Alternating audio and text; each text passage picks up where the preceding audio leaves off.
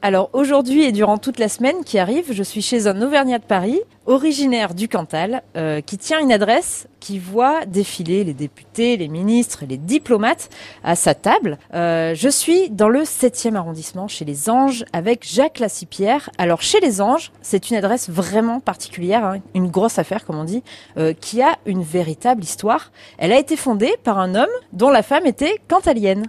Oui, c'est exact. C'était Armand Bonacier qui, en 1953, euh, ouvre les Anges et le nomme de cette manière parce que l'expression la plus populaire hein, de l'époque était euh, de vouloir être aux anges.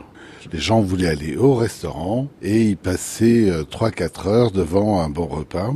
Et il s'est dit, en prenant cette expression populaire, en le nommant de cette manière, euh, je vais attirer plein plein de monde. Et c'est ce qui s'est effectivement passé. Et il y a eu une étoile Michelin qui est tombée quand même à un moment donné. Hein oui. En 1960, il a eu son, étoile Michelin qu'il a conservé euh, une trentaine d'années. Et c'est un lieu euh, où le poisson a joué et joue encore un rôle important.